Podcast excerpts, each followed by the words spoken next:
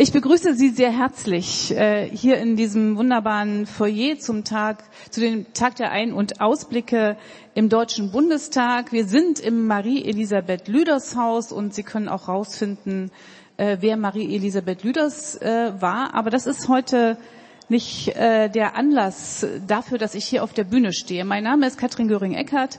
Ich bin eine der Vizepräsidentinnen des Deutschen Bundestages.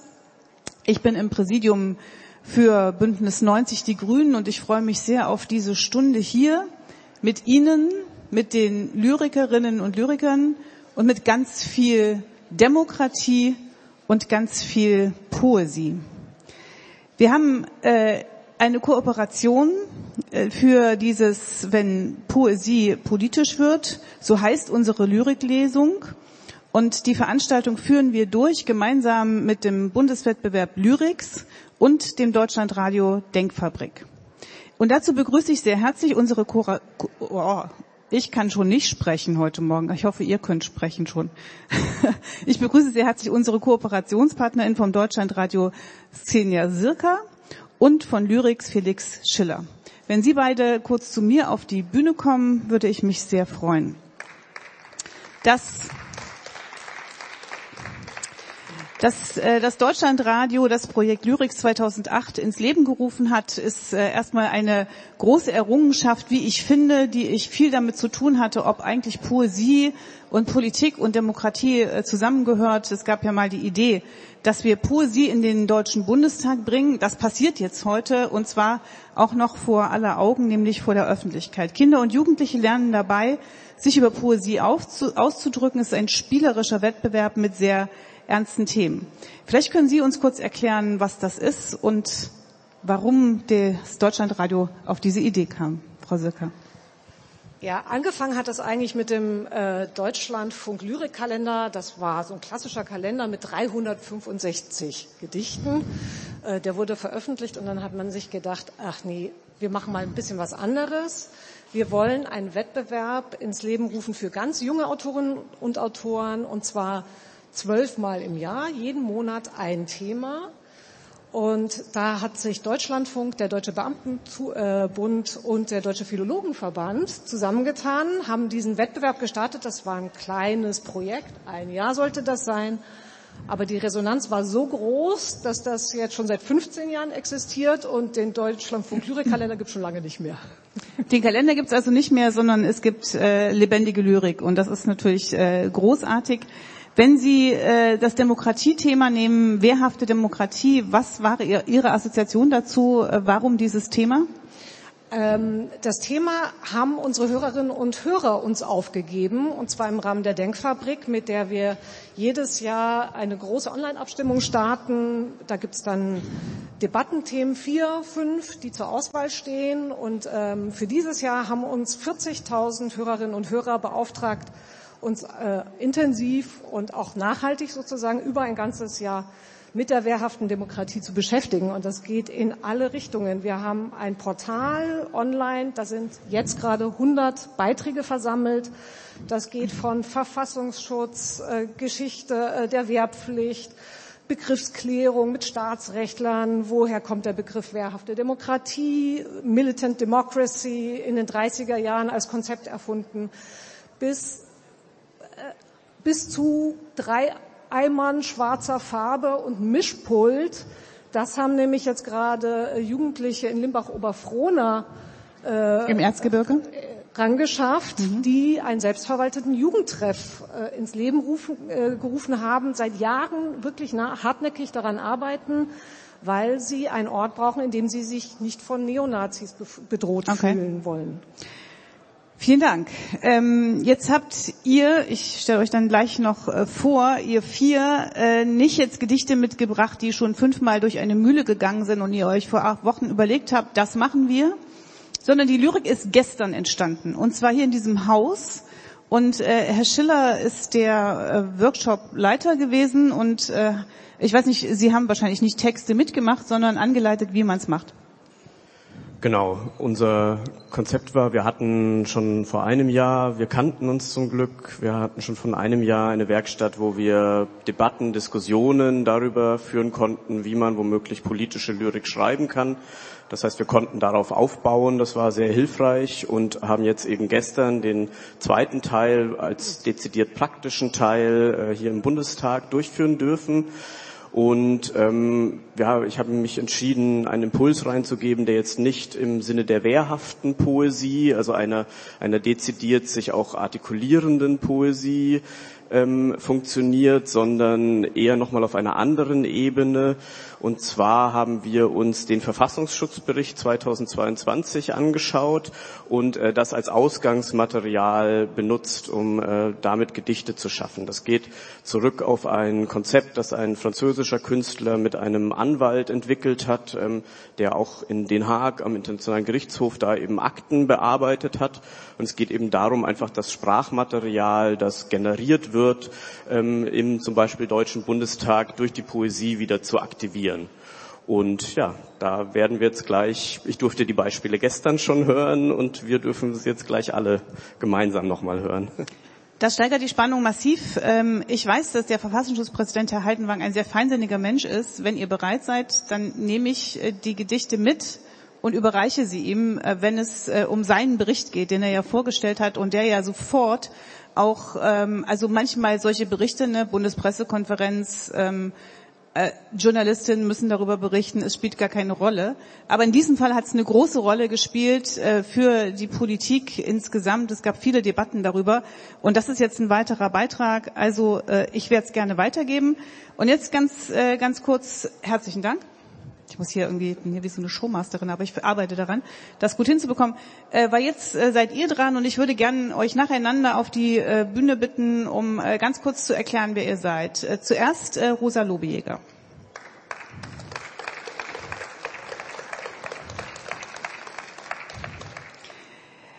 Rosa, ähm, woher kommst du? Ich komme aus Hildesheim. Ich studiere dort literarisches Schreiben. Okay, großartig. Und ähm, wie lange studierst du schon? Ich komme jetzt ins dritte Semester. Ein Jahr studiere ich. Und wie kommt man auf die Idee, literarisches Schreiben zu studieren? Mm, durch die Lyrik kam ich auf die Idee, literarisches Schreiben zu studieren. Ähm, der Bundeswettbewerb Lyrics hat mich zur Lyrik gebracht und ich okay. wollte das gern auch im Studium vertiefen.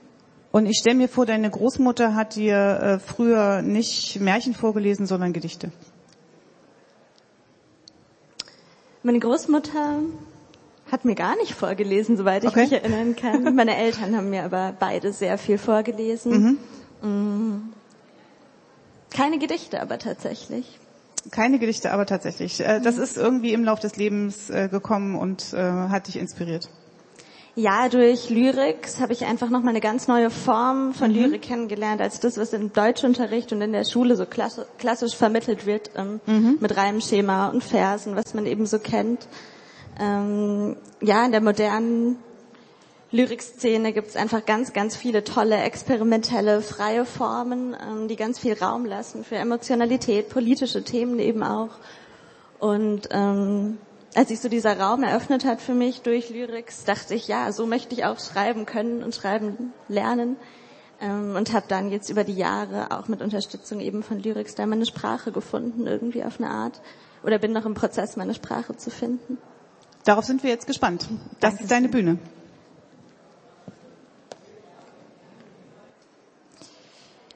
Die Aufgabe des Verfassungsschutzes erschöpft sich nicht darin, den Weg des geringsten Widerstands zu wählen.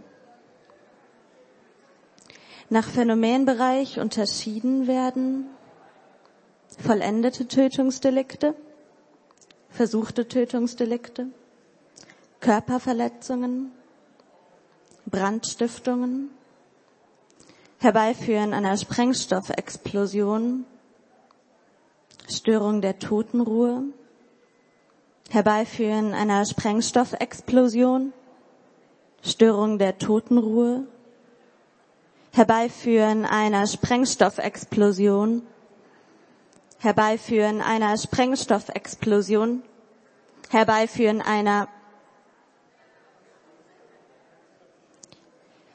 Blutiges Fieber, der starre Blick, die Stille, die sich ins Fleisch beißt. Münder klaffen, schwarze Lücken, Schüsse, die in der Luft stehen bleiben. Das Geräusch von Scherben in Lungenflügeln, das die Außenhaut in Stücke reißt. Die Wunde klafft leise nach, die blauen Flecken tragen sich nicht ab, das Blutbad steht dir noch ins Gesicht geschrieben. Verdachtsfall, Fußnote. Die Zahl der Gewalttaten gegen Asylunterkünfte stieg leicht. Hierzu gehören im Berichtsjahr vier Brandanschläge. Es ist darauf hinzuweisen, dass den Verfassungsschutzbehörden nicht zu allen Mitgliedern dieser Personenzusammenschlüsse individuelle Erkenntnisse vorliegen. Es ist auf das Schweigen in den eigenen Reihen hinzuweisen. Die Aufgabe des Verfassungsschutzes erschöpft sich nicht darin, die Wunden notdürftig zu kühlen. Nach Phänomenbereich unterschieden werden Brandstiftungen, Fußnote. Jede Tat wird nur einmal gezählt. Dankeschön.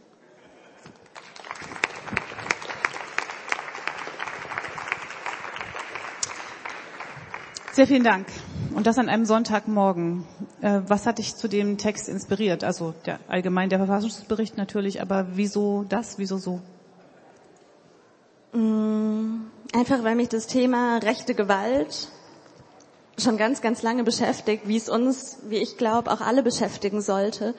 Ähm, ja, einfach Bilder zu sehen, Geschichten zu lesen von Menschen, die bei den Anschlägen in Hanau, in Halle, in Kassel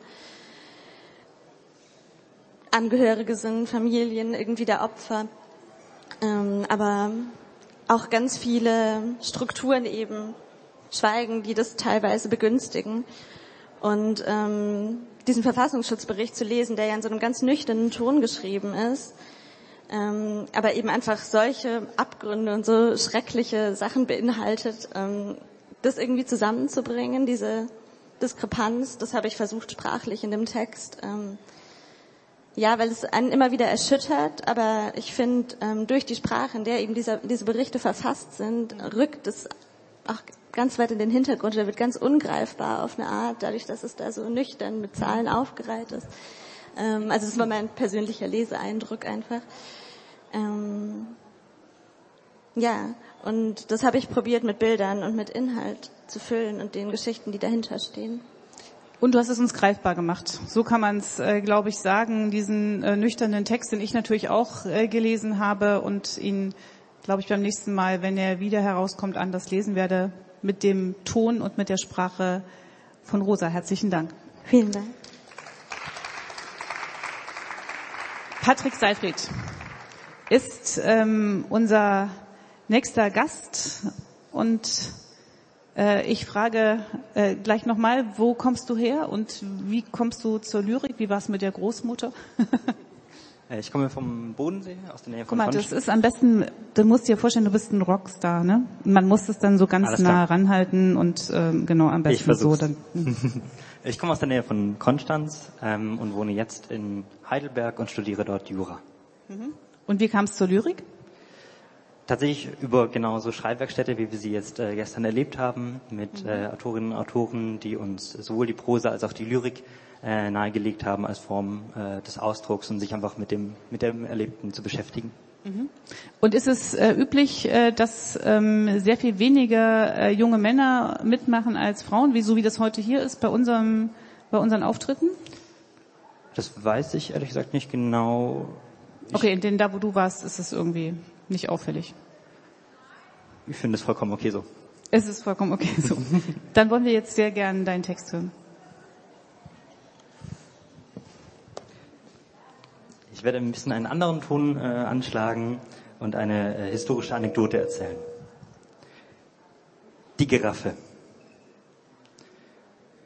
Am 1. September des Jahres 1948 war im Lichthof des Zoologischen Museums König nur noch die Giraffe übrig.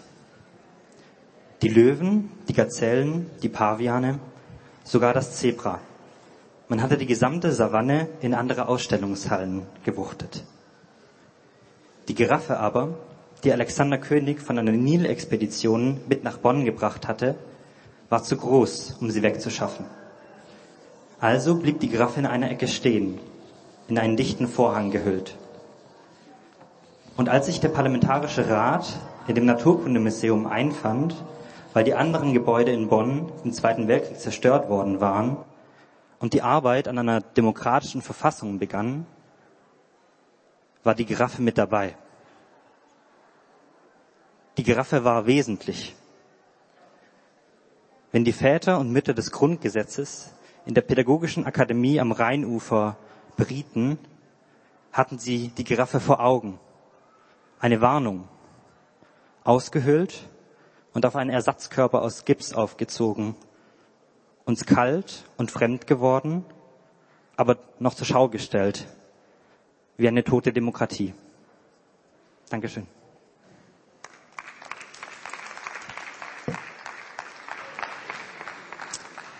Ganz herzlichen Dank. Wie kam es zur Giraffe? Ähm, ich habe am 1. September äh, diesen Jahres Nachrichten geschaut und dort dieses Bild gesehen von okay.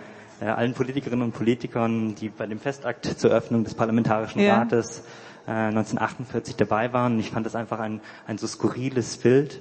Äh, all diese anzugtragenden Menschen inmitten dieser afrikanischen Savanne mit den Tierpräparaten und habe dann eben recherchiert, was es da äh, damit auf sich hat und wollte das verbinden mit dem, mit dem Bild äh, des Tierpräparats, äh, weil ich das ganz interessant finde, äh, wenn eben nur letztlich Haut und Fell übrig sind und darunter eigentlich ein Ersatzkörper steckt, weil ich dachte, vielleicht ist das gerade das Bild, äh, das die gesellschaftspolitische Dynamik von einer Demokratie hin zu einer Autokratie äh, symbolisiert und verkörpert äh, weil gerade vielleicht äh, oder oft Demokratien dadurch sterben, dass sie eben von innen äh, ausgehöhlt werden, manchmal sogar mit Mitteln der Demokratie. Und gerade das wäre dann äh, der Anknüpfungspunkt zur Militant Democracy, dass man gerade das verhindern muss, dass es eben nicht zum Begriff der Demokratie gehört, dass sie die Voraussetzungen für ihre eigene Beseitigung schafft. Großartig. Einen großen Beifall noch einmal für dich und herzlichen Dank. Ich habe jetzt meinen Zettel verloren.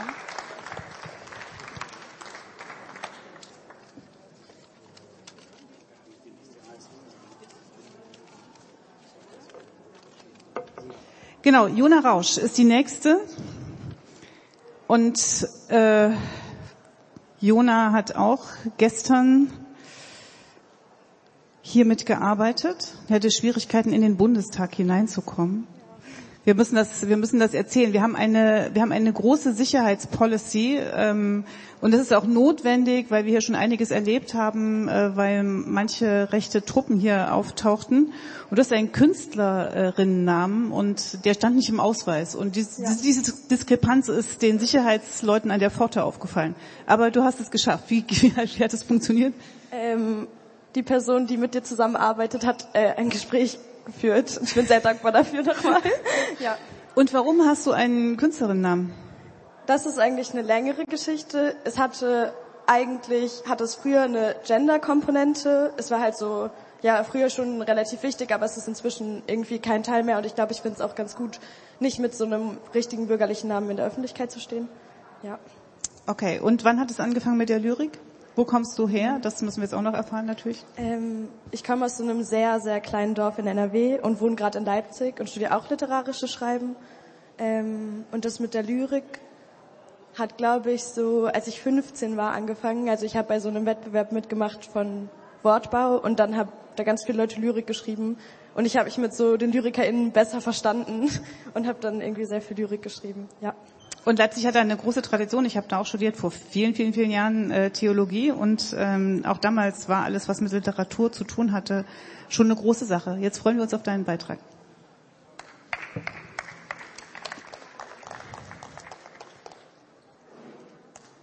Aufschrecken der Landschaft. Die Außenränder des Dorfes vibrieren, seine Umgebung zuckt. Es ist nur Wind. Weil hier nicht geschossen werden darf, wird hier nicht geschossen. Man hört nur Blätter und Treten, Traktoren und Schotter. Kies, das sich beim Kriechen in den Körper bohrt, und dort Spuren hinterlässt. Ein Ortsschild in verletzter Landschaft, das sagt, das hier ist nur ein Ort außerhalb.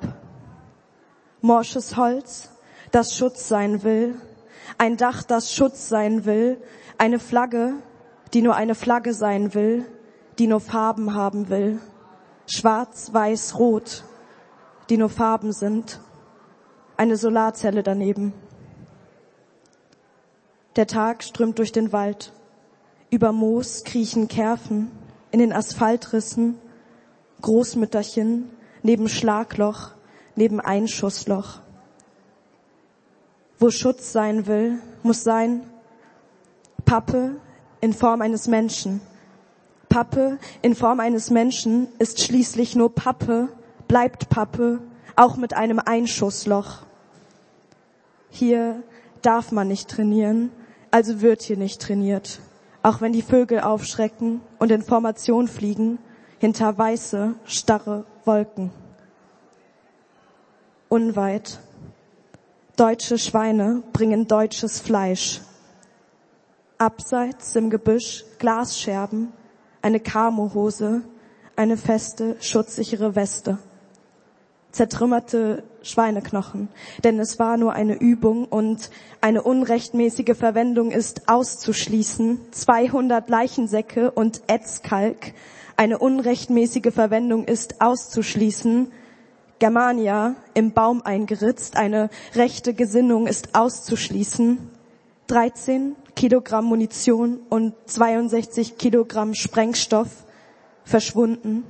Eine unrechtmäßige Verwendung ist auszuschließen, denn wo keine Ideologie sein darf, gibt es keine. Die Moral versickert im Boden. Eine Pfütze. Es floss auf Kommando vom Himmel. Tropfen bilden eine Einheit. Dass es niemals nur ein Tropfen war, sonst wäre es ja gar keine ganze Pfütze. Darunter Blatt, das Strukturen versteckt. Knallgelb steht vor der Halle, betreten verboten, denn hier wird scharf geschossen. Danke.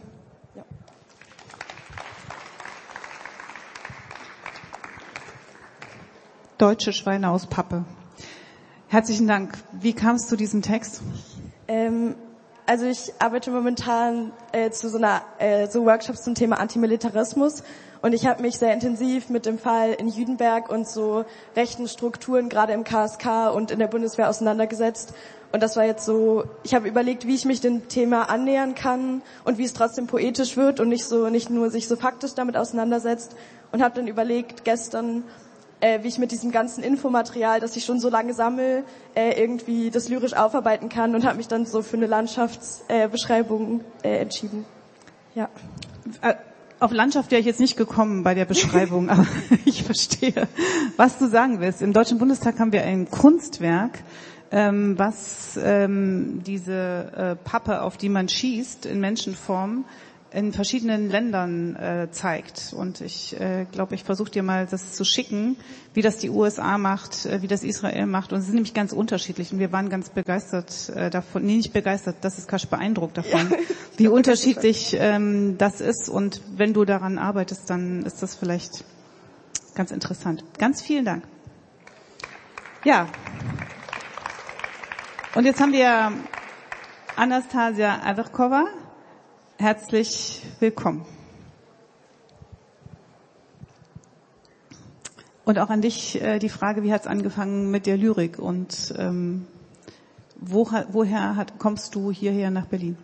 Äh, ich wohne in Dresden und mit der Lyrik hat es so angefangen, dass ich versucht habe, eine Sprache zu finden, um mich innerhalb dieser Sprache damit auseinanderzusetzen, wie wir normalerweise reden und welche besondere, besonderen Eigenschaften von Sprache wir denn nicht sehen und wie instrumentalisiert Sprache sein kann.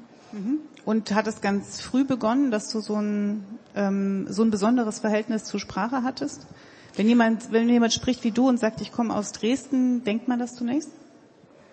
Ähm, weil ohne jeden Dialekt. Also ich ähm, habe mir in meiner Kindheit, ich komme aus einem Ort aus, aus Gotha, wo man auch so ein Sächsisch spricht. Und äh, ich habe mir das drastisch abgewöhnt, weil ich an einem Lyrikwettbewerb teilgenommen habe, also einem Rezitationswettbewerb. Und ich fand, das geht gar nicht. Und deswegen komme ich auf diese Frage. Ähm, ja, ich bin nach Dresden gezogen, um zu studieren. Also okay, du hast nicht, bist nicht da aufgewachsen. Genau, ich bin nicht in Dresden aufgewachsen. Mhm. Ja, und das Verhältnis zur Sprache ist relativ früh entstanden und natürlich hat Lyrics ähm, sehr dazu beigetragen, dass es auch weiterentwickelt wurde und monatlich gefördert und gefordert wird. Jetzt sind wir gespannt. Ähm, ich lese zwei Texte aus einem Zyklus, der Der Frieden riecht nicht heißt und die, der Zyklus setzt sich auseinander mit Gedichten des russisch-jüdischen Schriftstellers Mandelstam, ähm, der Gedichte gegen die Diktatur geschrieben hat und dafür dann auch verhaftet wurde. Подбросила на повороте. Wenn fremde Pferde treten, handeln sie wie Menschen im schon vollendeten Aspekt. Sie werfen sich zum Sternenhimmel auf. ich habe sie aufgeworfen, weil sie mich zur Sprache bringen. Und das Ich habe ich ihnen anvertraut. Die fremden Köpfe schaukeln, denn sie wissen das. Die fremden Hände zittern, denn sie frieren. Und Pegasoi werfen Strahlen aus, denn sie wissen, alle Besorgungen umsonst. Drehen lässt sich eh nichts, nur an der Wendung сказал я по ошибке. Aus meinem Mund tropfte die Suppe. Das Heiligenbildnis verschwamm. Ich rief Vogel an. Die leere Kehle als Bild wurde unklar. Der leere Käfig als Bild umso klarer. Versehentlich habe ich ihn beim Namen genannt und dann lieber über das Wetter geredet, wie dickflüssig der Nebel heut doch ist. Vielen Dank.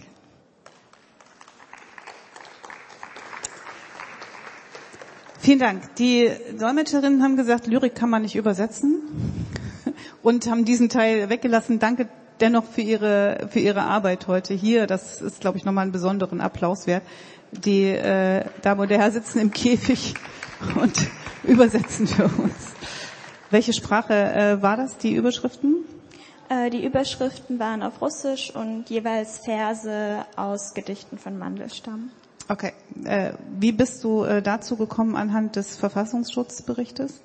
Und ähm, du kannst Russisch, weil der Name denkt, äh, bei dem Namen denkt man, könnte sein, dass die Frau Russisch kann oder Ukrainisch oder was auch immer? Genau, ja. Ähm, ich habe äh, Russisch-ukrainische äh, Wurzeln und kann entsprechend Russisch. Ähm, und wir haben uns ja mit dem Verfassungsschutzbericht auseinandergesetzt als politisches, sprachliches Material. Und ich habe mich dann davon entfernt und mich eben mit anderem politischem Material auseinandergesetzt, weil ich glaube, dass eben auch ähm, genuin politisches Sp äh, Sprechen äh, sowie genuin poetisches Sprechen sehr nah aneinander liegen kann und dass auch ganz alltägliche Dinge politisch sein können und dass eben genau Lyrik dafür ähm, ein sehr gutes Mittel ist, um das aufzeigen zu können. Dafür sehr vielen Dank oder Spasiba oder Dziękuję, je nachdem, äh, wie wir jetzt miteinander sprechen wollen, ob Deutsch, Russisch oder Ukrainisch. Jetzt äh, würde ich euch alle gerne noch einmal hier nach vorn bitten. Man muss immer so ein, man muss es am Schluss noch mal machen. Ähm, das mit der mit der Lyrik und äh, der Demokratie und der Politik, das würde ich sagen, äh, Anastasia kommt auch hier so ein bisschen. Wir stellen uns mal hier so ein bisschen so das äh, hat uns, glaube ich, äh, gezeigt, nicht nur, dass das geht, sondern äh, dass Politik und unsere freie Sprache, unser freies Land sich nochmal in besonderer Weise zeigt, wenn man Aspekte daraus jedenfalls lyrisch betrachtet. Ich habe heute Morgen jedenfalls viel gelernt und bin sehr begeistert darüber, dass ihr das macht. Ich bin vor allen Dingen froh über eine Sache. Als wir das geplant haben, waren wir ganz sicher, wir wollen einen Wettbewerb durchführen. Und ich bin so froh, dass wir keinen Wettbewerb durchführen und dass niemand jetzt entscheiden muss, äh, was, äh, was jetzt hier heute Vormittag das Beste war. Ich jedenfalls könnte es nicht, aber ich bin natürlich auch keine Expertin. Ich bin ja nur Politikerin ähm, mit ähm, Interesse für Lyrik. Insofern äh, ganz herzlichen Dank. Alles Gute für das weitere Schreiben, alles Gute für, für Lyrics und für das Arbeiten in und mit Lyrics und herzlichen Dank euch noch einmal und Ihnen natürlich auch dafür, dass Sie diese Initiative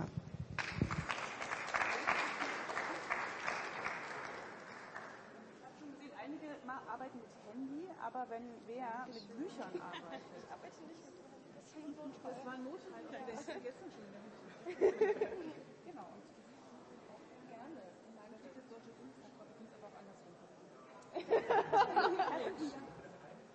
Für den Fotografen stellen, da stelle ich mal so hinter euch. So?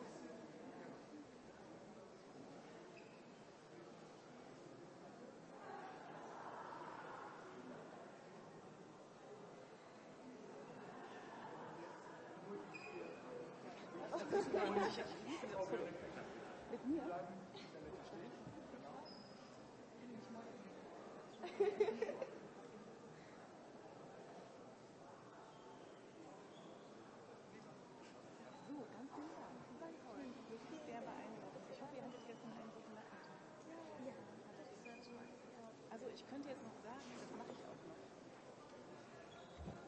Ist das noch an? Darf ich das noch mal kurz anhören? Dankeschön. Ähm, wegen Anastasia will ich noch auf etwas hinweisen, was heute Nachmittag stattfinden wird. Wir haben nämlich eine ähm, Autorin mit äh, ukrainischen Wurzeln, die auch übrigens Russisch spricht, äh, Katja Petrovska. Und man kann sie um 14 Uhr erleben. Äh, auf der Plenarsaal eben des Reichstags gibt es einen sogenannten Clubraum und dort äh, wird sie Essays lesen, die äh, zu sehr beeindruckenden Fotos äh, geschrieben sind, von ihr geschrieben sind, in der FAZ erschienen sind. Also wenn Sie eine Klammer brauchen von Anastasia zu Katja, dann kommen Sie heute Nachmittag 14 Uhr dorthin. Herzlichen Dank.